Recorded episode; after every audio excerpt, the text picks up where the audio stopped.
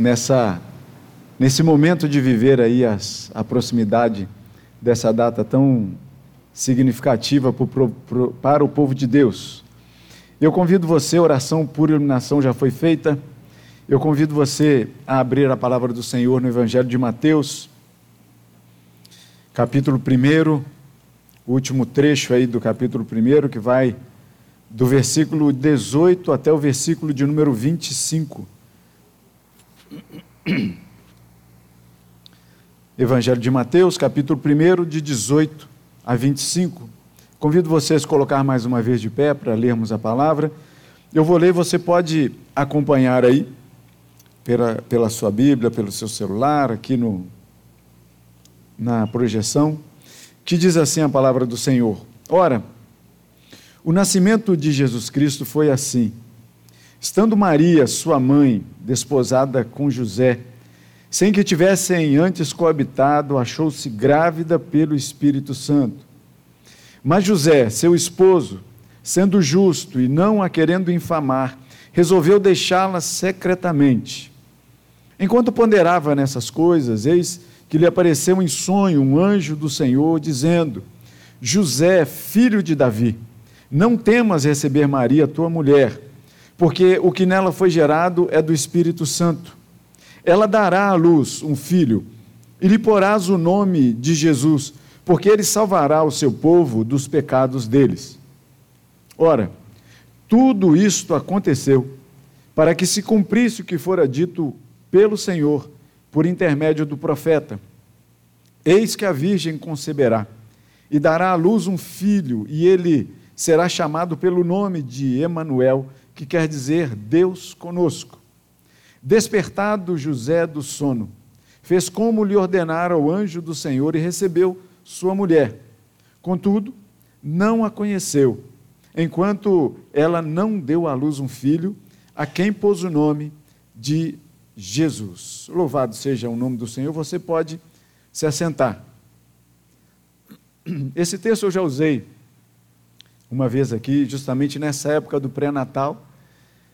Mas que eu digo para vocês que esse texto não é só um texto de ser pregado nas proximidades do Natal, porque ele fala de Jesus Cristo, isso já é suficiente para pregar em todos os momentos do ano. Mas a, a primeira, o primeiro enfoque que eu tinha dado nesse texto, de uma vez que eu preguei aqui, foi justamente foi muito sobre somente sobre a vida de José por receber Maria nas condições em que ele recebeu, aquelas todas as situações sociais que envolviam é, a, a, vida de José, o carpinteiro, naquele, naquele momento. Falei um tanto sobre relacionamento, sobre a escolha do casamento, enfim, aqui sobre a vida de José. Nessa vez nós vamos falar sobre ah, esse pré-natal, quando o céu baixa a terra. E a gente vai conversar aqui hoje sobre três perspectivas. A primeira delas sobre a vida de Maria, a segunda sobre a vida de José e a terceira sobre o Filho de Deus, Jesus Cristo. Porque ah, o texto aqui no Evangelho de Mateus, que é muito resumido para falar dessa, dessa Maria. E ele diz assim: olha, o nascimento de Jesus Cristo foi assim, dois pontos. E aí fala assim: olha, Maria, sua mãe, estando desposada com José, sem que antes tivessem coabitado, achou-se grávida pelo Espírito Santo. E, ponto, acabou. O Evangelho de Mateus traz assim essa definição sobre a vida de Maria, sobre a escolha, sobre o que tinha acontecido, da forma como tinha acontecido, só assim dessa forma. A vida de Maria. Para começar a falar é, sobre Maria. Maria é, é, um nome tão comum no nosso Brasil, né? É, tanto que era assim, por exemplo, você vai encontrar aí no, nos livros didáticos, né, infantis, né? Quem é que foi à feira para comprar as coisas? Maria. Se não foi Maria, né? É, é, quem é que foi? Se foi homem, né? Quem é que foi fazer alguma coisa na rua? João ou então José, não é isso? os livros didáticos estão cheios de Maria, Joões e Josés. E aí a gente encontra Maria, e certa vez eu escrevi sobre as várias faces de Maria, que é um nome tão comum, né? E eu escrevi uma coisa mais ou menos assim que, que diz é, é da escolha dessa Maria, que fala dessas várias faces de Maria, brincando ali com o verbo ser e o verbo estar. O, o, o, o estar é um, um estado, né? e o ser é aquilo que é dentro, é nosso, é intrínseco, é grudado na gente. E eu brinquei com esse, com esse verbo dizendo que havia uma Maria que ela estava feliz, porque ela ganhou uma viagem para Disney. E havia uma outra Maria que estava feliz, porque ela ganhou um celular de último modelo. Falei de uma outra Maria que estava feliz porque ganhou uma camisa da Barbie. Falei de uma outra Maria que estava feliz que ganhou uma bicicleta de cestinha. Falei de uma outra Maria ainda que estava feliz porque ganhou uma boneca que falava um monte de coisa. Falei de uma outra Maria que igualmente estava feliz porque ganhou uma boneca de plástico. Uma outra Maria estava feliz porque ganhou um chinelo no lugar do outro que tinha arrebentado. Falei ainda de uma outra Maria que estava feliz porque ganhou uma bala de morango. E por fim eu falei de uma outra Maria que é feliz e que não ganhou nada. Porque ser feliz é muito mais prazeroso do que estar feliz. Estar é momentâneo. E aí a gente chega aqui na vida desta Maria, que foi escolhida porque Deus quis. Poderia ter sido o Alan, Carol, poderia ter sido futuramente a Belinha, mas Deus escolheu quem? Maria. Naquela época, naquela região, naquela família, na idade que ela tinha, recém, recém saída aí da adolescência, e a gente não vai muito longe, porque a gente pensa assim, pô, mas será que ela casou tão jovem assim? Pensa aí um pouco, usa mais ou menos aí da minha idade, quando foi que sua mãe casou? Que idade que ela tinha? Vê se não beirava ali os 14, 15 anos de idade, era muito comum. Não vai muito além disso. E aí a gente tem Maria que ela é escolhida como a mãe do Senhor Jesus. E aí, na vida de Maria, a gente recorre justamente ao Evangelho de Lucas, no capítulo de número 1 também, no capítulo 1, em que a gente tem a história dessa Maria mais detalhada de como aconteceu essa escolha, esse encontro de Maria com o achar-se grávida que Mateus diz para a gente. E no Evangelho de Lucas, no capítulo 1, a partir do versículo de número 26, vai começar a detalhar para a gente, dizendo assim: que no sexto mês, o céu baixou à terra. Não é assim que está escrito? No sexto mês, foi o anjo Gabriel enviado da parte de Deus a uma cidade da Galiléia chamada Nazaré, a uma virgem desposada com certo homem da casa de Davi, cujo nome era José, e a virgem chamava-se Maria. É interessante a gente parar aqui um pouquinho e entender que é, achava-se desposada com José, não é casada, não, estava prometida a casamento. Maria ainda morava na sua casa. José ainda morava na sua casa. Estavam como se fossem noivos, tá? Noivos de antigamente, cada um na sua casa. Fique bem entendido isso aqui. Cada um na sua casa. E aí foi lá e a virgem chamava-se Maria. E entrando o anjo, quando o céu baixou a terra, então, o anjo entrou aonde ela estava e disse para ela: Alegra-te muito, favorecida, porque o Senhor é contigo. Maria inicialmente ficou confusa, pensando assim: o que seria essa saudação? Logicamente que dá para ter uma confusão, porque é uma coisa, é, é, é o, o, o nosso o terreno tocando com o celestial. conversando, ouvindo do celestial. Isso vai causar uma confusão, causa confusão. E não foi diferente na vida de Maria, porque ela ficou confusa. Ela ficou sem entender o que seria aquela saudação que o anjo tinha feito para ela. E o anjo disse para ela: Maria, não temas, porque você achou graça diante de Deus. Ok, até aí, tudo bem. Maria está ali só ouvindo. E diz para ela assim: ó, você, Maria, vai conceber e vai dar à luz um filho a quem você vai chamar pelo nome de Jesus. Maria podia estar lá na sua listinha dando um, um cheque, né? Check. Fala assim: beleza, posso ficar grávida? Show. Afinal de contas, daqui a pouco eu vou casar com José, quero ter um monte de filhos, porque não era muito raro também, né? Famílias grandes. Quero ter um monte de filho, posso ir ali na minha listinha e dar um tique ali, tranquilo.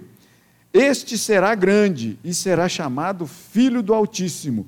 Deus, o Senhor, lhe dará o trono de Davi, seu pai. Ok, linhagem familiar, Davi, melhor dizendo, José, ela sabia que era da casa da linhagem de Davi. Ok, mais uma coisa terrena aqui, sem problema nenhum. E ele reinará para sempre sobre a casa de Jacó e o seu reinado não terá fim. Da linhagem, tranquilo. Dá para entender tudo bem isso aí. Maria devia estar perfeitamente, depois daquela confusa saudação, Maria começa a ver essas coisas. Não, tudo bem, dá para ficar grávida, porque eu vou casar, dá para ter um filho, dá para botar o nome dele de Jesus sem problema nenhum. Ele vai reinar tranquilo pelo trono de Davi, porque era geração, José era da família de Davi. Ok, ok. Mas aí vem uma coisa na cabeça de Maria, que ela diz assim: tá bom, ele vai reinar sobre a casa de José e o seu reinado não terá fim. Ok. Mas era como se perguntasse assim: mas não vai ser para agora, agora, agora não, né? Porque Maria pergunta para o anjo, dizendo assim: como é que vai se dar isso? Porque eu ainda não tenho relação com homem nenhum. E o céu que baixou à terra por aquele anjo da parte de Deus diz para Maria o seguinte: olha só, descerá sobre ti o Espírito Santo, e o poder do Altíssimo te envolverá com a sua sombra. Por isso também o ente santo que há de nascer será chamado Filho de Deus. E aí vai lá para o versículo 37, porque para Deus não haverá impossíveis em todas as suas promessas. Então Maria, ela vai e diz assim: então que se cumpra em mim a vontade de Deus. Eis aqui a sua serva. E é bom que fique bem marcado aqui que Maria, a mãe que foi escolhida para ser a mãe de Jesus, ela se entende como serva do Deus Altíssimo. Serva, tanto quanto nós somos servos de Jesus. Maria especialíssima, porque foi escolhida. Então, da primeira coisa foi o primeiro, o primeiro baixar do céu à terra, foi esse comunicado que fez para Maria. Maria, então, entendida disso, falou que se cumpra em mim. Ou seja, mas dizendo assim: meu Deus do céu, o que vai ser da minha vida. Que se cumpra em mim, Senhor, faça a sua vontade. Como a gente aprende, o Senhor ensinou a gente a orar lá na, na oração lá do Pai Nosso, né? Que faça-se a tua vontade. Que se faça a sua vontade, Senhor. Mas muitas vezes, quando o céu baixa a terra, assim como essa confusão que Maria fez no que seria aquela saudação que o anjo fez a ela, Assim também, muitas vezes, nós ficamos confusos com algumas coisas que Deus intenta por nossa vida. Às vezes, quando Deus manda ir, quando manda fazer algumas coisas, a gente fica sem querer, porque o conflito que há entre a nossa vontade e a vontade de Deus é muito grande. Porque a gente é acostumado a fazer a nossa vontade. A gente é muitas vezes treinado desde novinho para poder fazer a nossa vontade. E aí, quando a gente já é adulto, vem os coaches da vida e fala assim: não, você tem que ser você, você tem que fazer, você tem que, sei lá, você tem que pisar na cabeça do outro para você poder crescer, senão você não cresce. Coisas assim desse tipo. Porque a gente é treinado o tempo todo para fazer isso.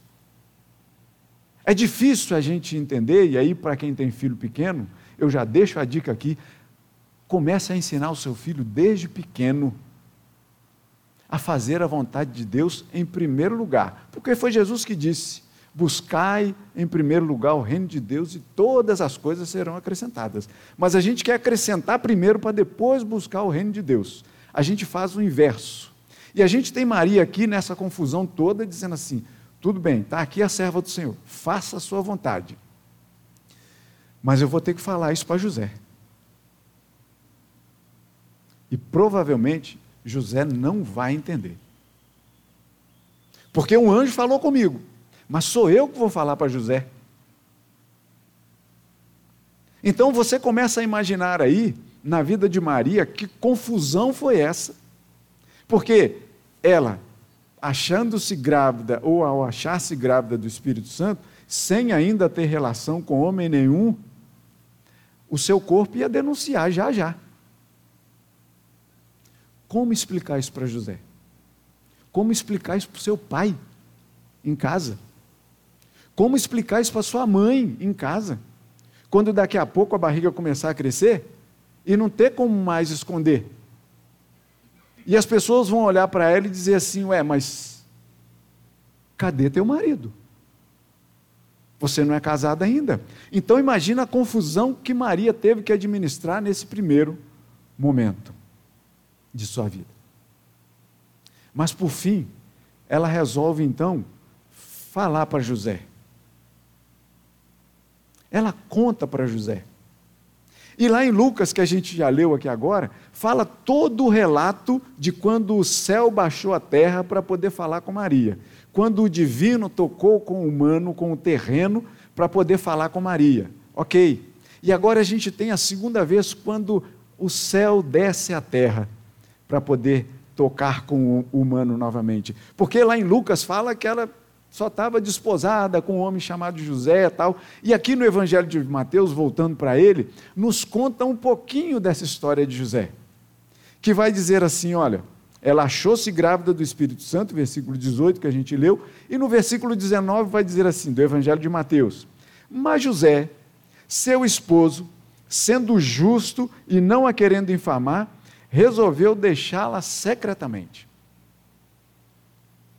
E a gente pode pensar assim, pô, José é maneiro, né? Gente finíssima esse José. Porque é justo, não só justo, mas olha só, ele é carinhoso, foi carinhoso demais com Maria, porque resolveu deixá-la secretamente. José deu no pé.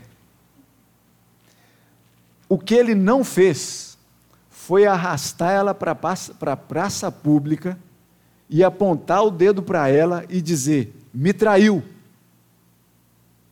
Esse deixar secretamente aqui, por mais que as palavras pareçam ser doces aqui, tranquilas, mas na verdade não era. José entendeu que Maria o traiu. E resolveu. Tanto que esse termo deixá-la secretamente aqui, o deixar secretamente, é o mesmo termo usado quando Paulo foi liberto da prisão, de uma forma quando o céu mais uma vez desceu à terra e abriu as cadeias que Paulo estava preso, e que quando o carcereiro chegou ali e não encontrou mais, encontrou tudo aberto, ele já estava preparado para se suicidar quando Paulo falou assim: opa, a gente está aqui. E aí depois disso, Teve uma outra situação de Paulo, quando Paulo ele foi é, é, ele resolveu declarar que ele era um cidadão romano, depois de ter sofrido muito espancamento. Quando ele então, depois de ter levado uma surra daquelas, por estar pregando Jesus Cristo, o tempo todo, depois de Paulo ter sofrido tanto, ele resolve falar assim: olha, vocês estão batendo em mim, mas eu sou um cidadão romano. Quando aqueles que estão agredindo Paulo descobrem que ele é cidadão romano, sabe o que, que fazem com Paulo? Resolvem soltar Paulo. Como é que é? Secretamente. Do tipo, Paulo, faz o seguinte: faz de conta que a gente não bateu em você, continua seu caminho, vai pregando aí, enquanto a gente vai caminhando para aqui. Paulo falou: opa, não, não, não, não. Agora vocês vão ter que prestar conta por cada chibatada que vocês me deram, por cada, por cada chicotada que vocês me deram. Então, quando aqueles homens resolvem deixar Paulo secretamente, é o mesmo termo usado no grego aqui. Quando José resolve deixar Maria secretamente, deixa ela ali. Eu não quero me envolver com isso, não. Tudo bem, Maria, tudo bem, eu sou justo, eu até te perdoo, mas não quero mais nada contigo, não e vai seguindo o seu caminho. Deixou Maria secretamente. Para Maria depois se dar conta sozinha quando a sua barriga começasse a crescer. E aí, mais uma vez, então, como segundo ponto, quando o céu novamente baixa a terra, é quando José estava deitando a cabeça no travesseiro em cada noite. E eu imagino o que passava na cabeça de José. José era um homem conhecedor da lei, da lei de Deus. Ele já devia saber de cor e salteado o Salmo de número 4, quando diz assim: Olha, em paz eu me deito e logo pego no sono, no versículo 8, porque só o Senhor me faz repousar seguro. Ele devia conhecer isso de cor e salteado, mas quem disse que a nossa mente é assim? Eu imagino Paulo deitando no seu travesseiro, e como o travesseiro deve ter ouvido de Paulo. Eu estou falando, Paulo, Desculpa, você sabe, que, você sabe que é José, né? Apaga tudo de Paulo aí. Escreva José no lugar. Sem confusão, né? Dá para entender que eu estava errado? Deu para entender? Beleza. Jóia, que bom que vocês são bons.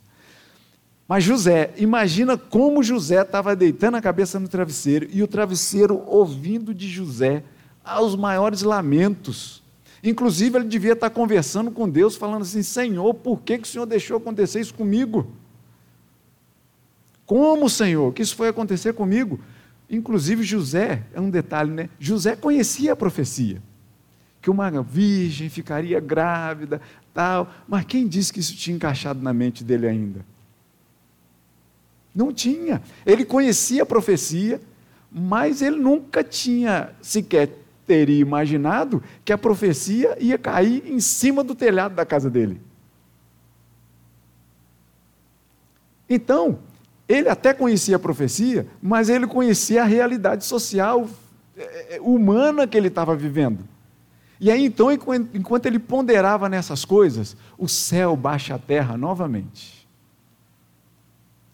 E um anjo do Senhor, mais uma vez, conversa com ele em sonho, dizendo assim: José, Ô José, filho de Davi, não temas receber Maria, tua mulher, porque o que nela foi gerado é do Espírito Santo.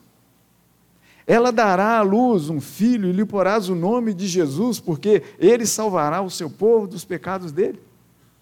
Tudo isso aconteceu para que se cumprisse a profecia. Mas eu fico imaginando, naquela época em que José estava ponderando nessas coisas, que José, esse nome comum, né? Carlos Drummond de Andrade, ele escreveu uma coisa sobre José, vocês conhecem? Que ele pergunta assim, começa perguntando assim: "E agora, José?" A festa acabou. A luz apagou, o povo sumiu, a noite esfriou, e agora, José? Ele continua perguntando. Você que é sem nome, que zomba dos outros, você que faz versos, que ama, protesta. E agora, José? Está sem mulher, está sem discurso, está sem carinho, já não pode beber, já não pode fumar, cuspir já não pode, a noite esfriou, o dia não veio, o bonde não veio, o riso não veio, não veio a utopia e tudo acabou. E tudo sumiu, e tudo fugiu, e tudo mofou. E agora, José? Carlos Drummond de Andrade continua perguntando: com a chave na mão, quer abrir a porta, mas não há porta. Quer morrer no mar, Mas o mar secou, quer ir para Minas, Minas já não existe. E José, e agora? Mas se você gritasse, se você gemesse, se você cantasse a valsa e tocasse a valsa vienense, se você dormisse, se você cansasse, se você morresse, mas você não morre, José, você é duro, José. Sozinho no escuro, qual bicho do mato? Sem teogonia, sem parede nua para se encostar, sem cavalo preto que fuja galope. Você marcha, José. José, para onde? Não retrata bem a, a, a vida de José naquela época? Mas o céu baixa a terra. O céu, o divino, toca com o humano novamente. Já tinha descido à terra e falado com Maria. Agora desce à terra novamente, toca com o humano de novo. O, o, o divino em comunhão com o humano. E diz: José, não se perturba, não, José. Recebe Maria. Porque o que nela foi gerado é do Espírito Santo, José. Recebe, recebe-a como sua mulher. É para que se cumprisse a profecia, aquela profecia que tão bem você conhecia, que dizia assim: olha, eis que a Virgem conceberá e dará à luz um filho, e ele será chamado pelo nome de Emanuel, que quer dizer Deus conosco o céu, o divino, que desce e toca e fala e vive e convive com o humano. Olha que coisa maravilhosa quando a gente entende que o céu baixa à terra por vontade própria de nos salvar, de nos amar acima de qualquer medida. E, come, e começou isso na vida de um casal pobre. Que José então vai, entende aquilo e recebe Maria como sua esposa. A parte social já estava resolvida. A parte social, orgânica ali de Maria, ver a barriga crescendo, olha que delícia. Você que ficou grávida aí há pouco tempo, né, que teve, que delícia você ter o seu marido do lado. Percebem? E ver ali a barriga crescendo e vocês desfrutando daquele momento. Né? O mais novinho aqui, por enquanto, foi o, os gêmeos que a gente não conhece ainda. Né? Mas o, o, o simpático Benjamin, que estava ali, enquanto o pai estava pregando aqui, ele estava ali conversando comigo com a Isaura hoje de manhã. Nossa, um menino simpaticíssimo, estava ali conversando. E aí, a, a, cada grávida né, que a gente conversa com ela, né, e, e, aí eu brincava né, que a Larissa chegava cinco minutos depois da barriga, né? antes dela ter, porque barriga, ela estava lá no portão e a barriga já estava aqui, opa, pedindo licença aqui para a gente. E aí a gente conversa, a gente se lembra, né? Eu me lembro quando a Isaura estava grávida, eu ficava beliscando o calcanhar da Mariane quando ela resolvia se espreguiçar dentro da barriga da Isaura. E a barriga que era redondinha ficava assim meio diagonal, né? E aí você beliscava assim, ela uh, recolhia o pezinho. Que delícia isso! E aí Maria agora pode mostrar a barriga para todo mundo. Porque o céu baixou a terra não só para ela, para comunicar para ela que ela ficaria grávida, que ela seria a voz da profecia no seu próprio corpo. Mas também o céu baixou a terra e falou com José, o seu esposo, o seu esposo. Ela não estava mais desposada, prometida para o casamento, mas José foi e a abraçou com tudo. José voltou. José se arrependeu de ter deixado secretamente. Ele voltou e ficou ao lado de Maria. E agora, José, cuida do seu filho, cuida da sua mulher, esteja do lado dela, cuidando dessa profecia do céu ter baixado à terra. Cuida. E José cuidou, e a gente pensa assim, poxa, que, que José tinha para poder cuidar? Lembra quando eles chegaram lá para o recenseamento lá em, em Belém? Eles não tinham um tostão no bolso. Porque eu disse aqui certa vez que se eles tivessem, ah, eles tinham conseguido um lugar. Tinha. ainda que tivesse que tirar o mais pobre para poder botá-lo, nessas injustiças da vida, ele teria conseguido. Mas a palavra diz que ele era justo. E ainda que ele estivesse sabedor ali daquela profecia que estava sendo cumprida na vida dele e na vida dela, na vida da sua mulher, ele, para se cumprir a profecia também, ele não tinha nem dinheiro para pagar uma hospedaria decente. Foram ter lá, no meio lá dos animais. Foram ter o bebê lá no meio dos animais. Mas por fim, é justamente desse baixar do céu à terra, como nosso terceiro ponto para a gente poder fechar. Já falamos do tocar do céu na terra na pessoa de Maria. Já falamos do tocar do céu na terra na pessoa de José e os dois começam a caminhar juntos. Mas agora, o que eu quero falar para vocês aqui é do baixar da terra do próprio céu. Não é mais através de um anjo. Não é o anjo Gabriel que chega e fala com Maria. Não é mais um anjo celestial que desce e fala com José em sonho. Não é mais um enviado da parte de Deus que fala. O próprio Deus baixa a terra em Cristo Jesus. No menino, que deve ter nascido chorando, como todas as crianças, quando o pulmão faz. E come... Eu acho que chora por causa disso mesmo, é, é isso mesmo, né? Porque já nasce com dor. A dor ali de, de estar ali dentro daquele líquido ali, quentinho, bonitinho, tudo escuro, mas está tudo confortável, né? Ouvindo tudo aqui fora já. Pais aí, né? As crianças ouvem tudo que você falam aqui fora. E ela estava lá, ele estava lá dentro, quentinho, gostoso ali naquele líquido, e aí de repente sai.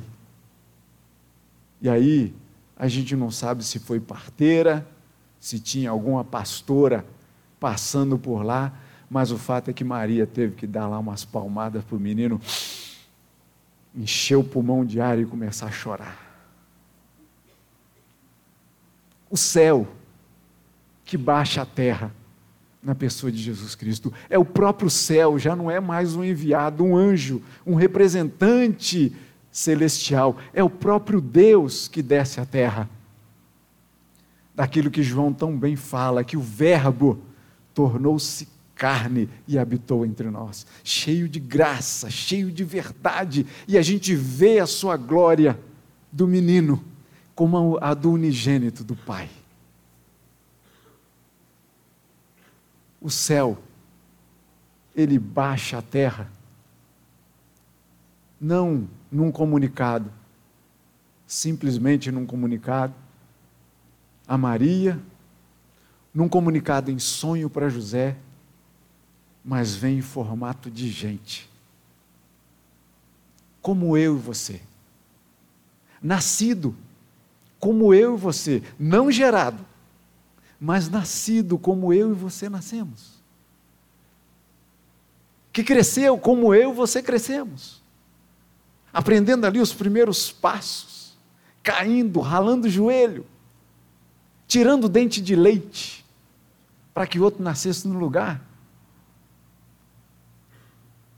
Que brinca, que corre, que trabalha, que cansa, que quer descansar Ainda que a gente saiba que, como não teve lugar na, estreba, na, na hospedaria para eles, para Jesus poder nascer, a gente sabe que Jesus procurava lugar para descansar e ele não tinha nem onde repousar a cabeça. O céu baixa a terra no próprio Deus encarnado, vive essa vida, nasce, e é o que a gente vai celebrar daqui a pouco daqui a bem pouco tempo. A vida daquele que desceu, do céu que desceu à terra. E que, para a gente finalizar, porque o texto é natalino, mas a gente sabe que aquele menino que nasceu, cresceu, o céu que tocou a terra, que baixou à terra na figura de Jesus Cristo. A gente sabe que não parou na manjedoura. Da manjedoura a gente consegue ver a cruz. Da cruz a gente consegue ver o túmulo. E o túmulo vazio. Mas a esse Jesus que pisou a terra, eu quero terminar esse, essa nossa conversa aqui hoje com aquilo que João escreveu no Apocalipse. Versículo 21, finalzinho do, do Apocalipse, em que João diz assim: Eu vi nova terra, novo céu, pois o primeiro céu e a primeira terra passaram e o mar já não existe. Vi também a cidade santa, a nova Jerusalém, que descia do céu da parte de Deus, ataviada como noiva adornada para o seu esposo. Então ouvi grande voz vinda do trono dizendo: Eis o tabernáculo de Deus com os homens. Deus habitará com eles. Eles serão povos de Deus e Deus mesmo estará com eles e lhes enxugará do rosto toda lágrima. E a morte já não existirá. Já não haverá luto, nem pranto, nem dor, porque as primeiras coisas passaram. E eu digo para vocês: eis que se fizeram novas todas as coisas. Jesus Cristo foi o próprio céu descendo à terra. Como a gente tem esperança e a gente vive nessa esperança, de que, como a profecia foi cumprida no nascimento de Cristo Jesus, que a gente celebra o Natal, que esse Natal, que a luz desse Natal, Cristo Jesus, aponte para Ele mesmo, voltando para resgatar a sua igreja. O céu novamente vai se encontrar com essa terra doente, para, por vez por todas, de uma vez por todas, sará-la de toda enfermidade. Cristo nasceu. Celebremos o Natal. Amém. Helve.